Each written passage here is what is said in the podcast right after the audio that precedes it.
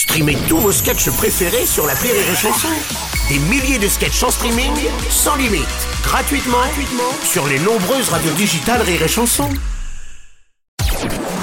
Rire et chanson, une heure de rire avec Eric Antoine. Vous voyez l'ambiance qui règne ici On se marre. Non, mais c'est qui fait des practical jokes, j'adore. Ah oui. Non, c'est Ah, que je- je suis sourd, donc j'écoute fort. Ah non, c'est c'est vrai. Ah non, ah, je pensais que tu faisais vraiment une vanne. Donc on est vraiment sur un handicap. Non, non, vraiment, on est vraiment. Le mec change de volume les casques à chaque fois qu'il passe, et donc à chaque fois que quelqu'un prend sa place, il est- tu lui vois, il, y a du sang qui coule des tympans de, de Julien. Comme il sait que là, il va intervenir, justement, Mika, il a mis le son à don. Enfin, Ok, d'accord. Les 60 secondes chrono. Les 60 secondes chrono. Eric, je te pose des questions en rafale. Tu ne réponds que par oui ou par non. Et ensuite, on prend Ou- le temps de développer rapidement. Oui. Allez, allez, c'est parti. Eric, enfant à Anguin-les-Bains, tu as pratiqué l'aviron. Est-ce que ça t'a aidé au début de ta carrière de savoir euh, ramer? Oui. Oh oui. Eric, il paraît qu'à la maison, les repas de famille, c'était un peu la nuit de la Saint-Barthélemy. Euh, c'est de voir qu'un magicien arrivait à faire l'unanimité familiale qui t'a donné envie de t'y mettre. Oui. Oui. Eric, à 8 ans, tu as voulu quitter la maison pour partir avec la fille au père. Tu pensais vraiment que tu aurais pu la séduire avec ton doudou et tes bretelles? Grave. Oui. Eric, à une époque, tu as vendu des couches pour adultes en supermarché. Du coup, plus tard, le surplus, tu l'as refourgué au public de Vivement Dimanche?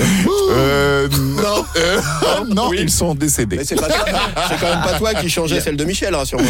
Oh non. À propos de Drucker, Eric, c'est vrai que le jour où on t'a rappelle que Michel proposé... est un Highlander, Oui, ok le jour où on t'a proposé de faire l'émission, tu es passé du rire aux larmes parce que... Elle s'appelle François. C'est vrai ou pas c'est Eh oui, c'est vrai. Eric, il paraît Ouais, qu'un bah là, de tes les gens fils vont pas comprendre, a été- mais- bah, on va expliquer. Reviens. Il paraît qu'un de tes fils a été euh, diagnos- diagnostiqué HPI. Du coup, t'aurais pas le 06 d'Audrey Fleurot, des fois. Non. Bon, allez, on, on va tout de suite tiens, Dommage. Euh, aller à- super. justement, tiens, à, à ce moment de rire aux larmes où un moment tu as eu l'impression que le temps était suspendu. Mhm, mhm. Euh, rap- Raconte-nous pourquoi. Ben, écoute, euh, j'ai malheureusement, je suis devenu orphelin assez tôt. Mon père a disparu assez tôt et ma mère aussi. Et sur la première fois que j'étais sur la tombe de ma mère, j'ai mis vraiment du temps. Ça va être sympa sur les chansons d'ambiance. euh, la première fois que j'étais sur la tombe de ma mère, j'ai mis du temps à y aller. Et, euh, et évidemment, je suis allé comme un goret. Et elle s'appelait Françoise. Et sur sa tombe, la première fois, je lui raconte un petit peu la vie. Mon téléphone sonne et c'est comme si c'est un peu étrange, hein, mais il y a un moment un peu mystique. C'est comme si on me dit mais vas-y réponds alors que j'avais aucune Ouais. envie de répondre. Et je réponds et j'entends allô, c'est Françoise. Et là, t'imagines, euh, vraiment le temps s'arrête. J'ai une sensation de, de, euh, oui, d'un- d'une autre dimension, un univers parallèle. Et puis la voix continue et elle dit, euh, c'est Françoise Coquet, je suis la productrice de Michel Drucker. Et, euh, et, elle a cette phrase délicieuse. Elle me dit, Eric, on aimerait vous essayer. Et, euh, je, et je passe des larmes au rire. Et en effet, Françoise Coquet, qui est la productrice historique de Michel, qui Eh est sa sœur, qui ils sont nés le même jour, ils ont fait toute leur vie euh, professionnelle télévisuelle ensemble, euh, m'invite sur le canapé de Michel et je deviens euh, chroniqueur chez Michel et, et j'y passe sept ans, euh, sept ans sur le canapé, donc ça a changé ma vie. Donc euh, oui. Et t'as eu des escarres, du coup. C'est eu un moment, j'ai eu des escarres. Parce que 7 ans sur le canapé, c'est long, quoi.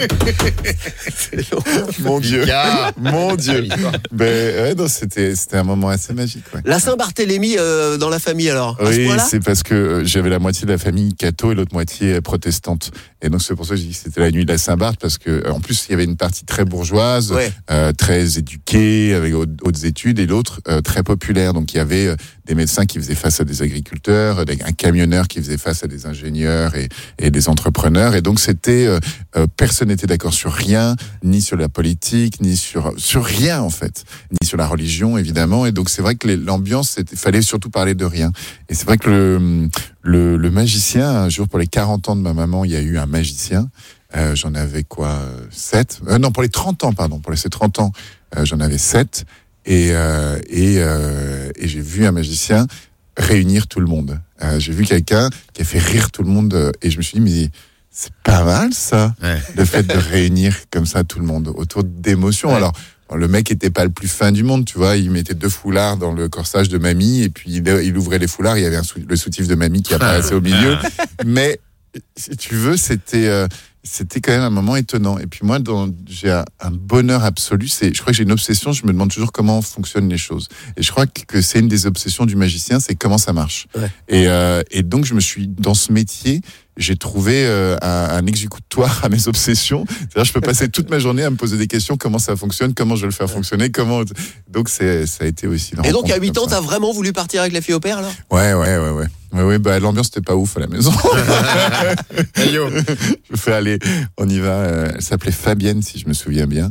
Et euh, c'est vrai que j'ai fait, j'ai fait, j'ai fait mon sac à dos, j'ai mis l'essentiel, une brosse à dents, une paire de bretelles, un doudou. Bon, euh, C'est trop mignon. avec ça, on survit. hein. Mais ouais. voilà. Et l'amour, évidemment. Évidemment. Et l'amour. Tu l'as jamais revu, la Fabienne? Euh, non, euh, non, je lui laisse un message maintenant dans les trop âgés. Rire et chanson, une heure de rire avec Eric Antoine.